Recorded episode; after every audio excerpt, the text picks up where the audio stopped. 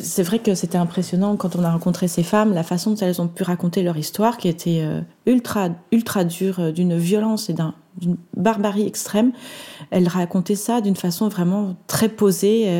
Euh, on a admiré leur force et vraiment leur dignité dans, leur, dans leur témoignage.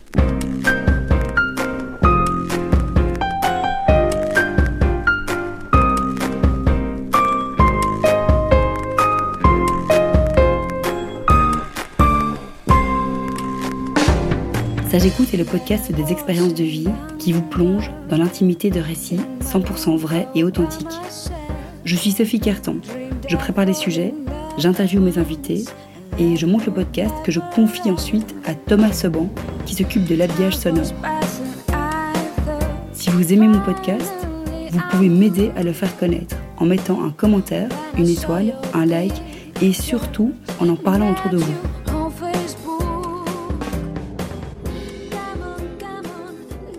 Mon nom est Johanna, je travaille comme photojournaliste depuis à peu près 18 euh, ans. Je travaille en Belgique et partout dans le monde.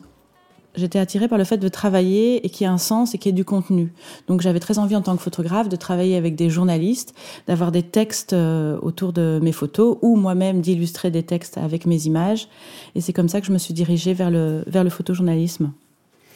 Et du coup, ça veut dire qu'aujourd'hui, tu fais juste les photos ou tu fais le texte aussi? Tu fais aussi du contenu Non, j'écris, j'écris pas du tout. Euh, je suis toujours entourée de, rédacteurs, d'excellents euh, rédacteurs. Moi, vraiment, ma partie, elle consiste euh, à photographier. Ça m'arrive d'écrire des légendes ou d'écrire des petits synopsis ou de prendre des notes parce que c'est important, mais c'est pas moi qui rédige les textes pour moi, ce sont vraiment deux, euh, deux jobs euh, extrêmement différents. Et si on veut un travail de qualité, c'est bien important que quelqu'un s'occupe des images et que quelqu'un, qu'une autre personne s'occupe des textes. Et donc aujourd'hui, euh, en quoi consiste ton, ton quotidien professionnel? Alors mon quotidien professionnel, il faut savoir que quand on est photographe, on, ne passe pas notre temps à faire des images. Il y a beaucoup, il y a un travail de, un énorme travail de, de préparation aussi. Donc en ce moment, je, je suis en Belgique. Je réponds à des commandes pour la presse euh, en Belgique, mais aussi je suis en train de préparer plusieurs reportages qui vont se dérouler euh, à l'étranger, donc euh, en Jordanie et en Iran. voilà, donc mon quotidien, c'est entre certaines prises de vue et puis, et puis organiser ces, ces sujets, en fait. Je vais en profiter aussi pour aller plus tôt en Jordanie, parce qu'on travaille avec mon collectif, dont je pourrais vous parler aussi, qui s'appelle le collectif UMA, qui est vraiment très important pour moi. On travaille sur un nouveau sujet assez excitant pour nous, euh, qui nous passionne, qui est le football féminin. Alors c'est un changement radical par rapport à tout ce que je fais d'habitude, puisque j'ai l'habitude justement de couvrir euh, plutôt des drames, des conflits, euh, des grosses défections dans le, dans le, domaine des, des droits de l'homme. Euh, et des droits de la femme aussi. Et là, on travaille sur le football féminin dans le monde.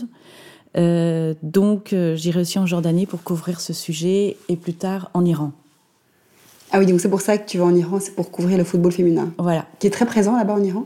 Il est présent, euh, c'est une nation de foot, clairement. Euh, L'Iran, c'est les gens sont passionnés par le foot. Euh, ce qui se passe, c'est qu'il y a une interdiction pour les femmes de rentrer dans les stades et de d'assister à un match de foot. Il y a eu un peu des fausses informations là-dessus parce que il a été dit il y a quelques mois que ça y est, les femmes pouvaient rentrer dans les stades. En fait, c'est faux. il y a toujours, elles sont toujours bannies des stades. Si elles veulent y aller, elles se, doivent se déguiser euh, en homme et c'est assez risqué. Mais euh, au-delà de ça, il y a aussi euh, pas mal de femmes qui jouent au foot. Les Iraniennes aiment beaucoup jouer au foot. Et c'est de ça dont on a envie de parler. Parce que je, trouve que ce qui est intéressant aussi en tant que photojournaliste, c'est d'aller aussi un peu chercher des sujets qui n'ont pas été faits dans le sens de euh, casser un peu les clichés. Donc moi, j'ai jamais été en Iran, mais on a tous ce, cette idée de l'Iran où la femme euh, est cloîtrée chez elle, elle peut rien faire, et donc pas du tout. On n'imagine pas du tout des joueuses de foot. Pas et donc euh, je suis, voilà, on est en contact avec des Iraniennes qui sont prêtes à nous nous emmener avec elles voir leur équipe de foot et les suivre. Euh, voilà, donc ça aussi, ça fait partie de, du travail de photojournaliste. Et je le fais avec une rédactrice, mais c'est d'organiser ce voyage, de le rendre possible, de s'assurer que les contacts sont bons, de trouver un traducteur, de trouver un fixeur, et aussi euh, pour l'Iran, ben, de, de essayer d'obtenir un visa de journaliste, ce qui n'est pas gagné non plus. Oui, donc t'es pas encore partie là? Je suis pas encore partie. Dans ma tête, oui. Alors la Coupe du Monde féminine, elle est en juin 2019. Nous, à ce moment-là, on sera prêt avec nos reportages euh, et notre expo. Et euh, on commence euh, sous peu, puisqu'on part déjà en Jordanie mi-novembre, rencontrer des Jordaniennes, donc des femmes, voilà, voilées, musulmanes, dans une société patriarcale, mais qui adorent le foot et qui ont la passion du foot. Et c'est ça qui qu'on trouve excitant avec ce sujet sur le foot, c'est ce côté hyper rassembleur, populaire aussi, parce qu'on a envie de parler de culture, mais d'une culture populaire que tout le monde adore pas d'une culture euh, élitiste, c'est ça aussi qu'on aime. Et c'est un sujet aussi, euh, le foot féminin. Euh, il y a un grand paradoxe dans le, dans le foot féminin que je trouve passionnant, enfin qu'on trouve passionnant, c'est le fait que d'une part, bah, le foot c'est quelque chose de hyper rassembleur, de hyper challengeant, où on se surpasse, où où les femmes vont se mettre ensemble et vont faire ce qu'on appelle de, ce terme à la mode de l'empowerment, c'est-à-dire que le fait d'être ensemble, elles vont augmenter, leur capacité, se sentir plus fortes, etc.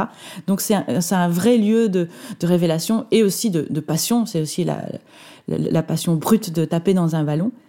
Et paradoxalement, ce qui est intéressant, c'est que le foot féminin est un un vrai laboratoire, euh, un vrai lieu de discrimination.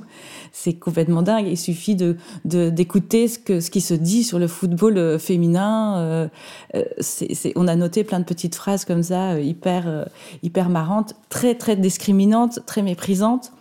Aussi au niveau des sponsors pour le foot féminin, c'est quand même incroyable qu'il n'y en ait aucun. Quand on voit à Bruxelles, il y a plus en plus de clubs, ça a pris une ampleur complètement hallucinante. Il n'y a pas un sponsor qui se dit tiens, ça serait intéressant de sponsoriser euh, ces, équipes féminines. Et pour moi, en plus, c'est non seulement, c'est pas que la discrimination, c'est même une erreur bête, même au niveau financier et marketing, parce que qu'on le veuille ou pas, c'est en train de prendre de l'ampleur. Mais on a l'impression qu'il y a une partie de la société qui n'a pas compris.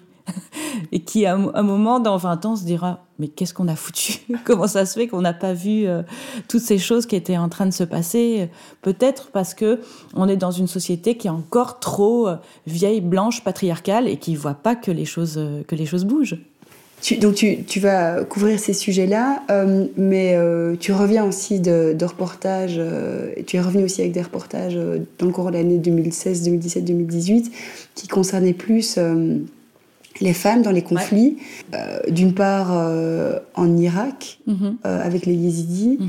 et, et, tu es aussi allé dans la région du Nord Kivu. Mhm. Est-ce que tu peux nous, nous parler de, de, ces reportages et de ces femmes que tu as rencontrées? Oui, euh, en fait, j'ai effectivement travaillé sur la question des femmes dans les conflits.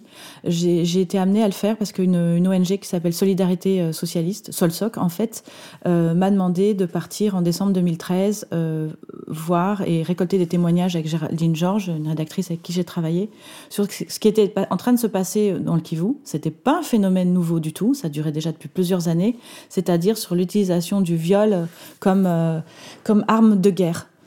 Euh, il faut dire que j'avais été déjà une première fois lors d'une visite ministérielle au Congo en 2008. On avait déjà récolté quelques témoignages là-dessus que j'avais trouvé euh, ultra trash, ultra violent. Je m'étais dit, mais, qu'est-ce qui est en train de se passer? Et voilà que cinq ans après, on, m'envoie pour faire le même sujet, mais, développer ce sujet sur ce, donc le viol comme arme de guerre. Euh, et là, la situation a pris une ampleur, mais mais énorme et dramatique. C'est-à-dire qu'il y a ces bandes armées qui se baladent dans le Kivu et qui ont décidé de, de, violer les femmes euh, en, en, masse. Euh, ça va être dur. Mm. Je t'avais prévenu, hein, parfois j'arrive pas.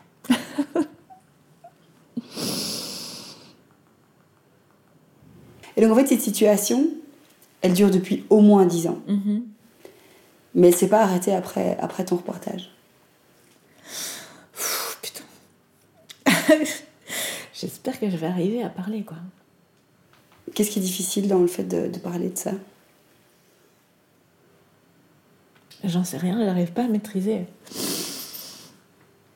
Je sais, je sais même pas. En fait, je pense que quand tu bosses, t'as aucune émotion et t'as jamais le temps d'y penser. Tu travailles, tu fais ton travail et puis c'est enfoui dans, ton cerveau. Et parfois, ça ressort. Quoi. Non, je sais pas, j'explique pas. Il y a des jours comme ça on pourra essayer d'en parler aussi. Après, c'est intéressant. Si j'arrive à récupérer ma voix normale. tu couperas tout ça, évidemment. Euh...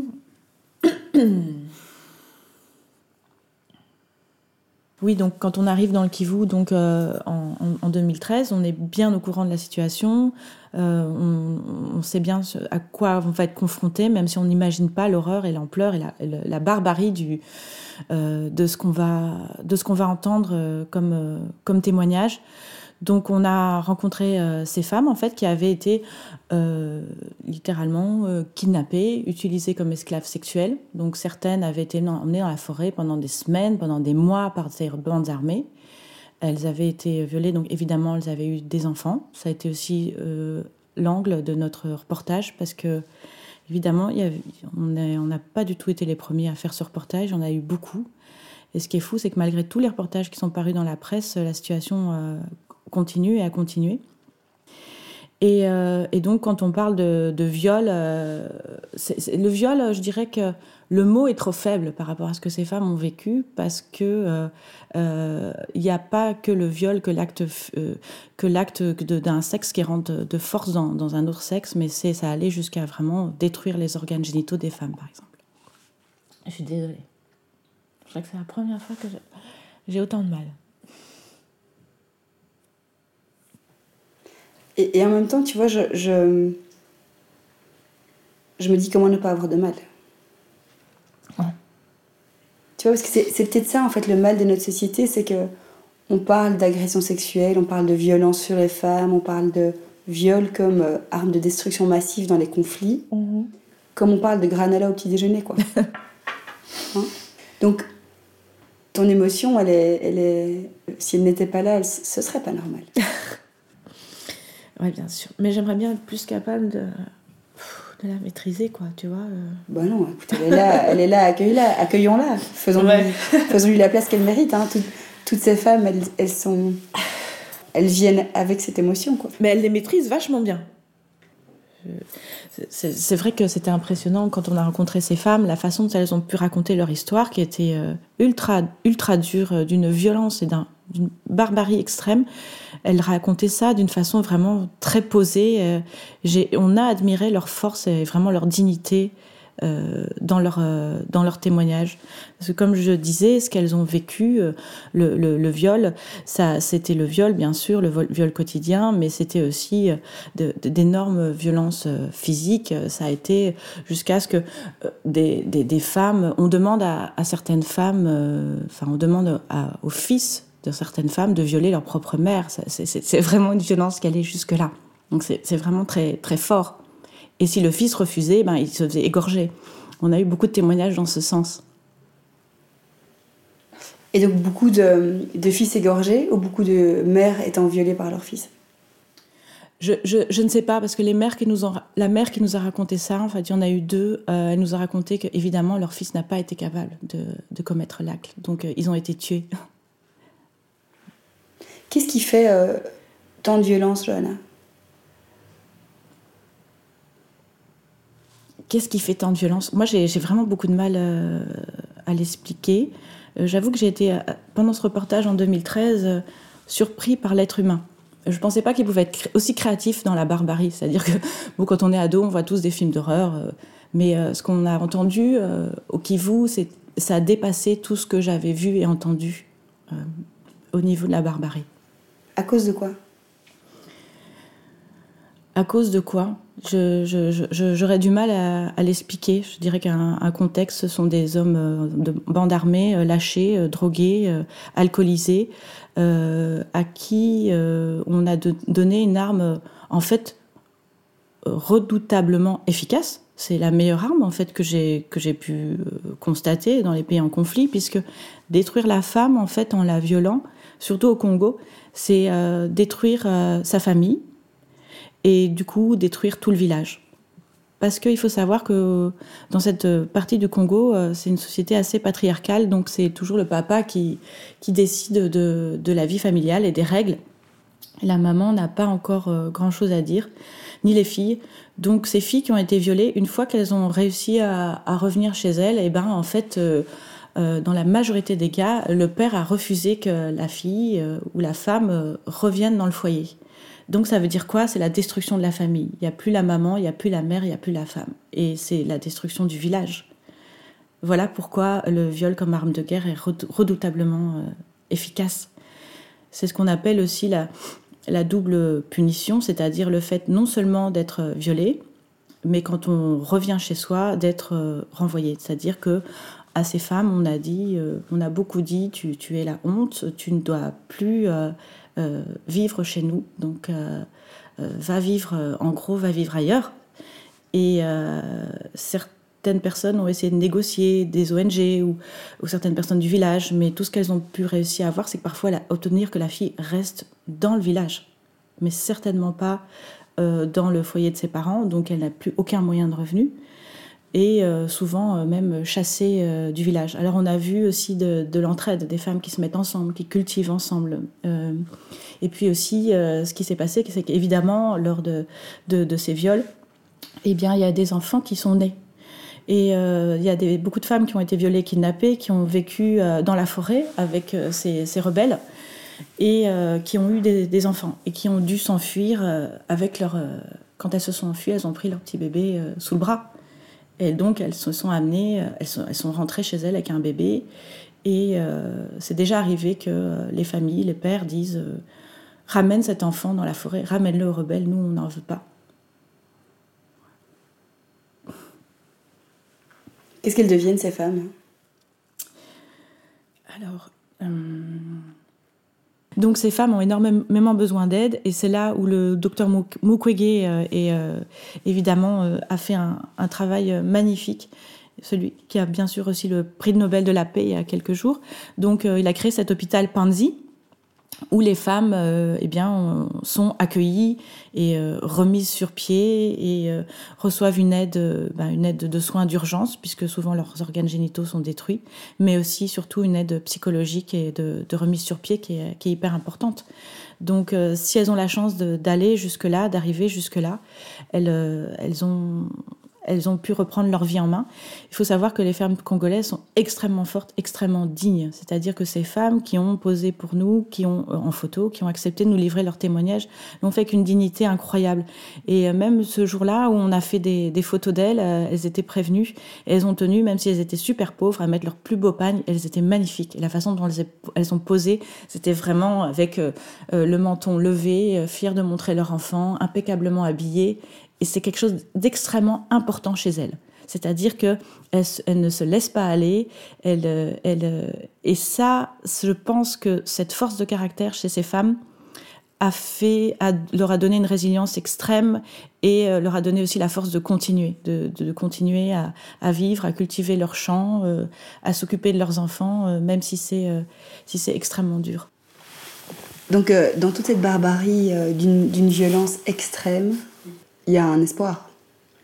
Il y a un espoir, évidemment, parce que déjà, ces femmes sont, très fortes, donc elles ont réussi à ne, pas être euh, détruites. Même, même pour nous qui avons écouté tous ces témoignages, euh, ça, a, vraiment été, euh, ça a vraiment été dur. C'est pas nous les victimes, évidemment, on se comprend bien, mais, mais d'entendre toute, toute cette barbarie, ça, a été difficile. Et je me souviens une fois, à la fin de l'entretien, avec un jour, on avait parlé avec un groupe de femmes. À la fin, elles m'ont dit au revoir, elles souriaient et tout ça. Et, et moi, je me suis vraiment je me souviens que j'étais j'étais en larmes. Et en fait, c'est drôle parce que c'est ces femmes qui m'ont serré dans les bras, elles m'ont tapé sur le, dos en disant mais ça va aller, souris. Et en fait, ce jour-là, c'était vraiment le monde à l'envers, mais c'est elles qui m'ont remonté le moral. Alors que bon, c'est elles qui avaient été victimes de toutes ces atrocités. Mais, euh, mais voilà, je pense que ce moment est très fort parce que ça dit ce que sont ces femmes qu'elles sont fortes, quoi. Qu'elles sont. Qu'elles sont extrêmement, oui, qu'elles sont extrêmement fortes, qu'elles sont encore capables d'empathie envers quelqu'un. Euh, pour un, pour un truc euh, vraiment euh, minime, puisque moi, ma, ma, douleur, elle n'était rien comparée à la leur. Mais elles, étaient encore capables d'empathie après tout ce qu'elles ont vécu et de me consoler moi. C'est fou. Ça nous amène en fait aux, aux, femmes yézidis. Ça, c'était un peu plus tard. Oui. tu es aussi allée faire un reportage. La rencontre avec les Yézidis, ça s'est fait comment euh, En fait, en août 2014, je regardais les informations et euh, je vois que dans le nord de l'Irak, il y a l'invasion du groupe État islamique, Daesh, qui euh, s'attaque à un peuple qui s'appelle les Yézidis. Et donc, à ce moment-là, qu'est-ce que je vois comme image à la télé? Je vois ben, ces milliers de gens, ces, femmes, ces hommes avec une couverture, avec des enfants qui fuient et un corridor, qui a été ouvert par les combattants kurdes pour qu'une partie de ces yézidis puisse, puisse s'enfuir à ce moment-là, euh, j'ai du mal à dire ce qui s'est exactement passé dans ma tête, mais je me suis dit que j'avais vraiment envie de me rendre sur place et qu'il fallait que j'y aille absolument et que je, je sache qui était d'abord, qui étaient ces Yézidis, parce que j'avais jamais entendu parler. Tout d'un coup, on nous disait que c'était un peuple, que c'était une religion qui vivait dans le nord de l'Irak. Je me suis dit, mais, mais qui sont ces gens?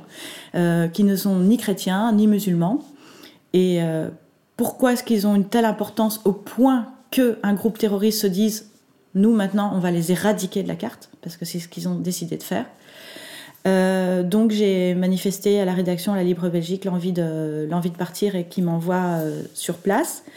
Et j'ai travaillé avec Christophe Lanfaloussi, un journaliste, un rédacteur de, super rédacteur de la Libre, qui couvre cette région et qui était aussi tout à fait d'accord pour partir. Donc on est parti quelques mois après. Euh, la situation était toujours la, même, c'est-à-dire que euh, l'État islamique était toujours dans la région en train de, prendre de plus en plus d'ampleur. Et euh, nous, en fait, ce qu'on a décidé de faire, c'est d'aller dans cette région et de récolter les témoignages des femmes yézidis qui avaient été spécialement touchées par ce conflit parce qu'elles ont été enlevées et utilisées comme esclaves sexuelles par l'État islamique. Certaines femmes, même pas mal, avaient réussi à s'enfuir. Et donc, c'est ces femmes qu'on est allé rencontrer euh, pour amener euh, ces témoignages et pour qu'elles expliquent ce qui était en train de se passer, ce qui était en train de vivre euh, leur communauté et leur peuple dans cette région du monde. Et pourquoi, et pourquoi est-ce qu'elles, spécifiquement, avaient été choisies comme esclaves par, par Daesh? Pourquoi les, femmes yézidis ont été choisies comme esclaves? Alors, ils l'expliquent. ils, ont, ils ont un magazine, d'ailleurs, que, que j'ai pu lire, qui est assez bien fait, avec une jolie mise en page, des jolies photos, au départ, tout va bien. Puis quand on commence à lire, on se dit qu'il y a quand même un gros problème. Où ils expliquent euh, cyniquement, euh, noir sur blanc, pourquoi le peuple yézidi mérite euh, ou d'être tué ou d'être mis en esclavage. En fait, pour des raisons complètement stupides, c'est-à-dire qu'ils ne sont pas chrétiens, ils ne sont pas musulmans, mais là où ils le, Daesh ne va n'avoir aucune pitié vis-à-vis d'eux, c'est parce que les yézidis ne sont pas des gens du livre, c'est-à-dire qu'ils n'ont pas la Torah, le Coran ou la Bible. Euh, donc pour eux, ce sont des, sous-êtres humains, en fait. Ils, ne méritent encore moins de vivre que les mauvais musulmans, parce que l'État islamique, euh, en premier, s'attaque aussi aux musulmans, hein. euh, euh, que méritent encore moins de vivre que, les, mauvais musulmans, à leurs yeux, bien sûr, que les chrétiens et, euh, et que donc tout, tout koufar, c'est-à-dire toute personne infidèle euh, sur terre. Et donc, euh, c'est-à-dire que pour quand l'État islamique est arrivé dans ces villages, c'était conversion obligatoire, choisir entre la conversion ou la, ou la mort. Et il faut comprendre que, en fait, chez les yézidis, comme c'est une minorité, comme ils ont eu déjà beaucoup de beaucoup d'attaques dramatique, mais celle-là était la pire, bien sûr, au fur et à mesure de, leur long passé, euh, préfèrent mourir que de se convertir. Parce que c'est quelque chose qui a été difficile à comprendre pour moi, qui m'a mis du temps, euh, après avoir parlé beaucoup avec les yézidis, parce que euh, moi je leur disais, mais moi si on me forçait à me convertir, je le ferais. dans mon cœur, ça ne regarde que moi. Mais eux préfèrent mourir. Pour eux, la conversion, c'est l'extinction de leur peuple, puisque s'ils ne sont plus yézidis, eh bien, le peuple yézidi, tout simplement, n'existe plus, et parce que leurs enfants ne seront plus yézidis. Donc, c'est pour eux toute une religion euh, et euh, pas qu'une religion, une culture aussi qui, euh, qui va disparaître. Donc beaucoup d'hommes ont été tués immédiatement, énormément, parce qu'ils ont refusé de se convertir. Et le sort pour les femmes, c'était d'être emmenées, utilisées comme esclaves sexuelles et vendues. C'est-à-dire que ce sont des femmes qui ont été vendues et refendues à des combattants pour des sommes de... Ça pouvait être des sommes fortes et très souvent c'était 10 dollars.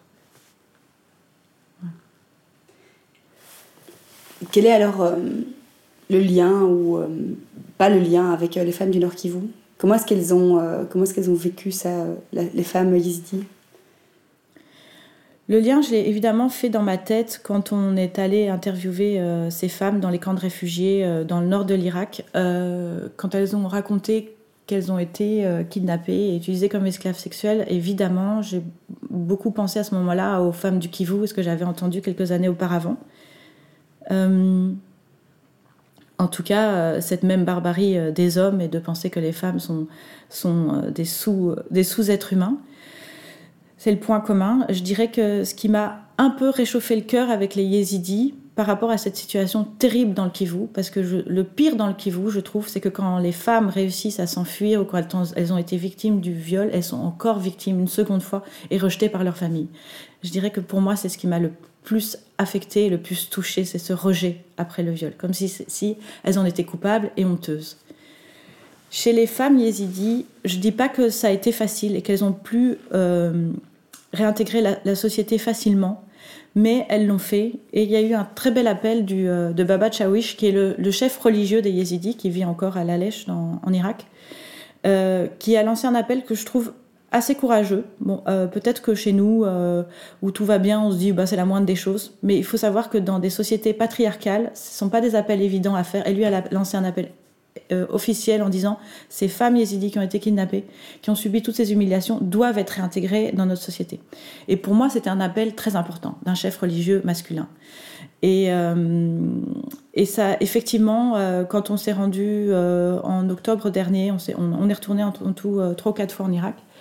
Euh, on a vu qu'on a rencontré des femmes yézidis euh, et des garçons qui avaient été kidnappés, qui se tenaient par la main et qui, qui refaisaient, qui, qui reprenaient pied, qui re-rencontraient leurs racines au temple de la Lèche, qui est lors du pèlerinage euh, annuel des yézidis, et qui, et qui recommuniquaient avec leur peuple et essayaient de, de reprendre pied et de reprendre les racines de leur culture. Parce qu'il faut savoir que ces femmes yézidis, évidemment, qui ont été kidnappées, ont subi des vrais lavages de cerveau. Elles sont extrêmement abîmées mentalement. Il n'y a pas assez d'aide psychologique parce que c'est des milliers de femmes qui ont été, euh, qui ont été touchées.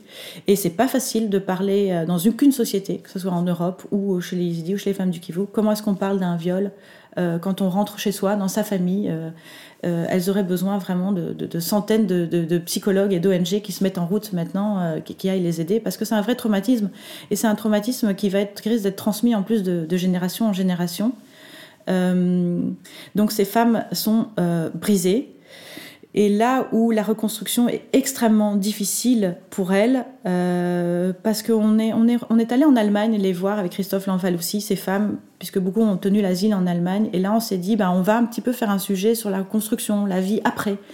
ces femmes ont été kidnappées, violées, vendues, revendues.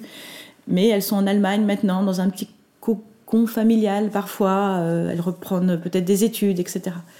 Et en fait, la réalité a été très, très dure parce que euh, le traumatisme était évidemment, on n'est pas naïf, extrêmement présent, mais surtout très dur, c'est que beaucoup de ces femmes ont perdu des sœurs ou des mères et qu'elles n'ont pas de nouvelles de leurs proches. Euh, toujours à l'heure actuelle, il faut savoir qu'il y a des milliers de femmes yézidis dont on n'a pas de nouvelles, c'est-à-dire qu'on ne sait pas où elles sont. Beaucoup ont été retrouvées dans des charniers, mais beaucoup n'ont pas été retrouvées et on suspecte le fait qu'elles soient encore euh, prisonnières dans certaines familles. Dans certaines familles euh, de l'État islamique ou de Daesh ou de... Non, pas forcément euh, de l'État islamique, dans certaines familles euh, musulmanes.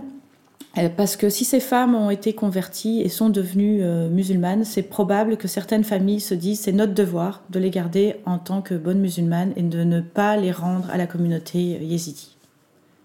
Et il y a une ONG, Yazda, qui a fait du, du plaidoyer en Irak pour que la loi change et pour à demander à ce que euh, ces femmes, à ce que ces femmes qui sont yézidis, qui sont encore dans des familles euh, euh, musulmanes, qu'on les rende à leur communauté, mais n'ont pas réussi à se faire entendre du tout.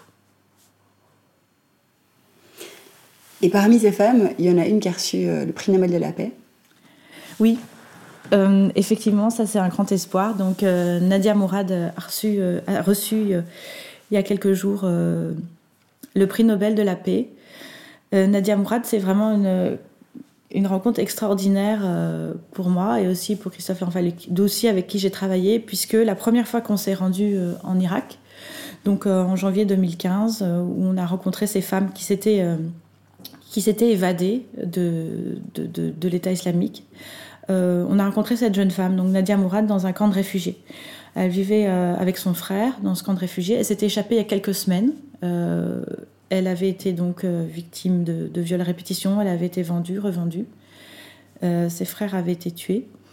Et euh, on nous l'a présentée. Elle n'avait jamais raconté en fait son histoire. Et,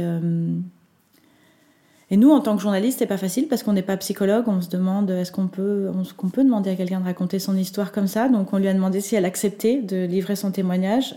Elle n'en avait pas parlé avec son frère. Je pense que c'était extrêmement dur pour elle de raconter ça à son frère, toutes ces humiliations, etc. Donc elle vivait depuis plusieurs semaines avec cette histoire.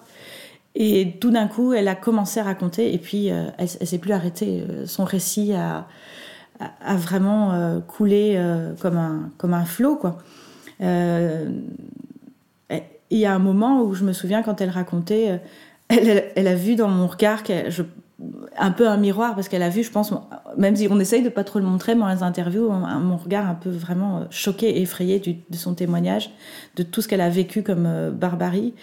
Et, euh, et là, j'ai l'impression qu'à ce moment-là, elle a pris conscience et s'est dit waouh, c'est vrai que ce que j'ai vécu est, atroce parce que tout d'un coup, elle voyait dans mon regard le, miroir de ce qu'elle était en train de raconter parce qu'elle n'avait jamais raconté. On avait avec nous un traducteur qui s'appelle Ziad Chameau, qui n'est pas qu'un traducteur. Euh, il nous a traduit, mais il n'est pas un traducteur du tout. C'est, c'est un activiste yézidi qui a beaucoup aidé sa communauté, parce qu'il faut savoir que chez les yézidis, il y a beaucoup de gens qui se sont battus. Beaucoup de yézidis sont battus contre l'État islamique. Beaucoup de femmes aussi, parce qu'elles sont extrêmement courageuses. Il y a beaucoup de femmes combattantes chez les Kurdes. C'est des femmes qui n'hésitent pas à prendre les armes et à combattre directement euh, ces barbares, ce qui est euh, assez courageux. Et donc, pour en revenir à Ziad, c'est, c'est un activiste yézidi, lui et sa sœur, et il nous a emmenés dans ce camp, rencontrer ces femmes. Donc ce jour-là, on a rencontré Nadia Mourad. Elle, euh, a changé son nom et elle nous a demandé à cette époque-là que euh, son nom soit changé et que son visage ne soit pas reconnaissable. Parce qu'elle avait encore de la famille qui était, euh, à ce moment-là, qui était retenue par l'État islamique. Et elle n'avait pas de nouvelles. Et c'est avéré qu'après, plus tard, sa mère a été retrouvée dans un charnier, que ses frères ont été tués. C'est la première fois qu'elle a parlé dans les médias. On a mis en valeur ce reportage, évidemment. Il a été énormément lu, énormément vu dans le monde. Mais si elle a reçu ce, prix, c'est vraiment uniquement grâce à elle, grâce à sa force et aussi sa, sa, capacité à témoigner. Parce que c'est une capacité qui n'est pas donnée à tout le monde et qui est très dure. Justement, raconter euh, toutes ces humiliations qu'on a vécues euh, devant le public, c'est extrêmement courageux. Et c'est aussi le fait qu'elle a été défendue par euh, Amal Clooney, la femme de Georges Clooney, euh, la, célèbre avocate, qui l'a aussi, je pense, aidé à, prendre confiance en elle et, donc euh, à, raconter, son histoire. Nous, on a été, notre rôle de pardon, journaliste et photojournaliste, on est des passeurs d'histoire. On entend une histoire et on, dit qu'il faut que le monde soit au courant. ça s'arrête là. On, on raconte la force des gens, mais ce qui fait un prix, c'est la force de cette personne qui, moi, évidemment, m'a extrêmement touchée.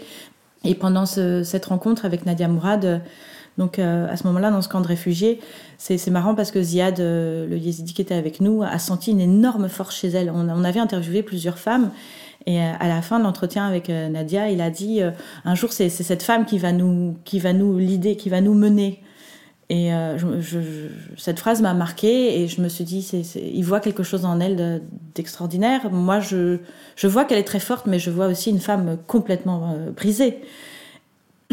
Et c'est marrant parce que euh, eux deux ont gardé un lien assez fort. Ensuite, Ziad a dû partir, comme beaucoup d'Yézidis, en Allemagne parce que c'était dangereux pour lui. Et Nadia Mourad aussi a eu l'asile en Allemagne. Et puis, elle a eu le prix Sakharov et puis ensuite le le prix, euh, le prix Nobel. évidemment, euh, pour, euh, pour nous, journalistes, c'est ben, un espoir parce qu'on travaille tellement sur les conflits, sur, les, sur ces drames, sur des pays en guerre, que tout d'un coup, il y a quelqu'un qui puisse se relever et qui dise ben voilà, je suis pas brisé, moi j'ai reçu le prix Nobel de la paix. Évidemment, c'est un signal extraordinaire pour toutes les femmes. Qu'est-ce qui fait que tu aimes ton métier? Qu'est-ce qui fait que j'aime mon métier? Mon, mon, métier mon métier me, me, drille dans le sens où, euh, je ne peux pas faire sans, en fait.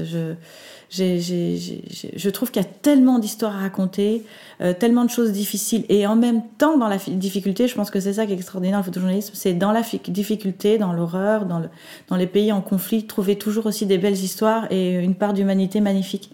C'est assez paradoxal, mais c'est aussi dans des pays en conflit, dans des pays en guerre, Peut-être parce que les émotions sont exacerbées, que les choses sont très fortes, mais qu'il y a aussi des très belles choses qui se passent au niveau de la solidarité, au niveau de la résistance, au niveau de la force.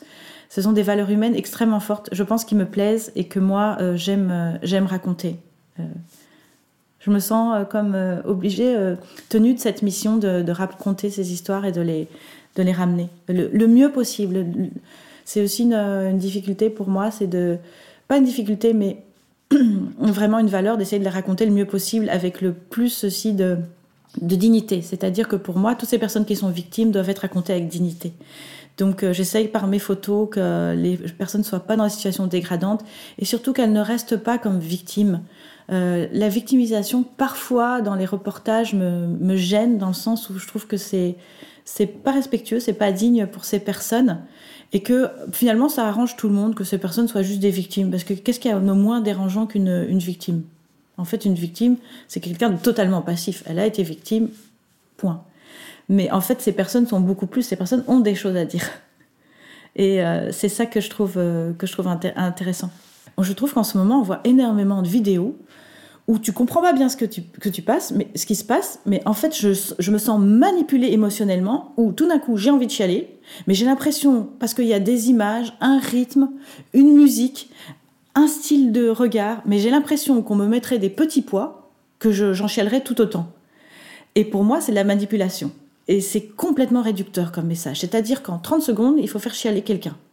Et, je déteste ça, parce que euh, sur, sur, moi, ça marche. Je sens ces petites larmes qui arrivent au bord des yeux, mais je mais pas envie d'être euh, manipulée. Moi, j'ai peut-être pas envie d'avoir des émotions pour cette scène que je suis en train de, de voir. J'ai le droit de choisir euh, sur, dans quel domaine j'ai envie d'avoir des émotions.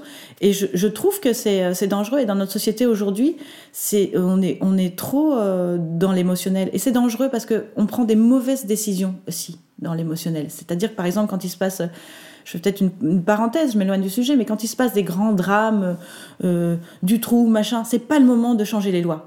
C'est parce que le, peuple, sous le coup de l'émotion, peut être euh, vraiment euh, peut perdre son cerveau et sa, réflexion. C'est-à-dire que notre cerveau a beaucoup de mal à penser. Il est très réducteur. Il faut faire ci, il faut faire ça, c'est bien, c'est pas bien. Ça, pour moi, c'est un danger, oui. Pour moi, il faut jamais changer les lois tout de suite après un drame il y a des choses où on ne peut pas répondre par oui ou par non. Je suis désolée, on a quand même un, on peut avoir un débat intellectuel et il y a des questions importantes où c'est ni oui ni non. Voilà, c'est bien pour ça que les gens où font des études, où il y a des parlements, où on peut discuter des choses. C'est complètement absurde. Ça, moi, je trouve que devoir tout de suite se prononcer sur quelque chose, c'est dictatorial, quoi. Pour terminer ce, podcast, euh, par une note d'espoir, qu'est-ce que tu dirais?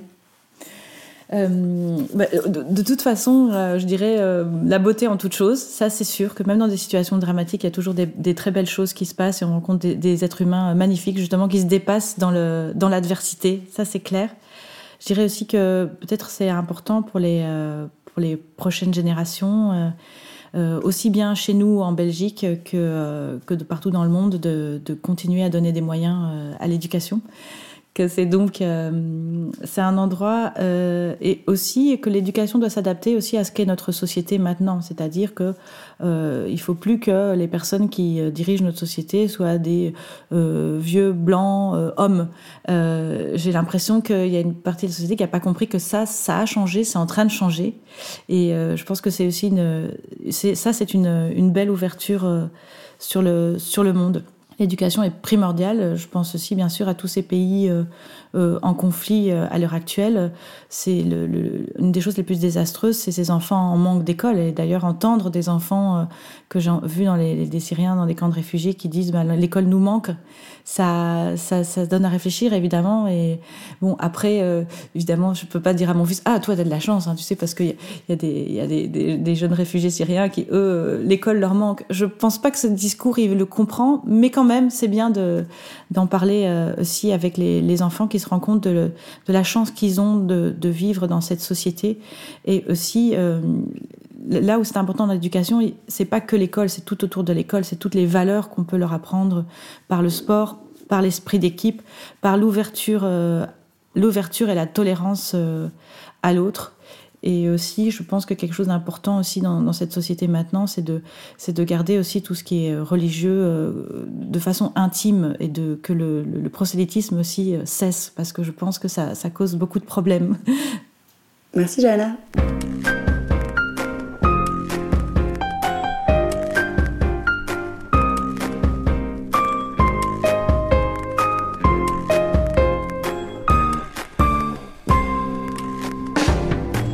Merci à vous les auditeurs d'avoir écouté jusqu'au bout. Si vous avez aimé cet épisode, parlez-en autour de vous, bien sûr.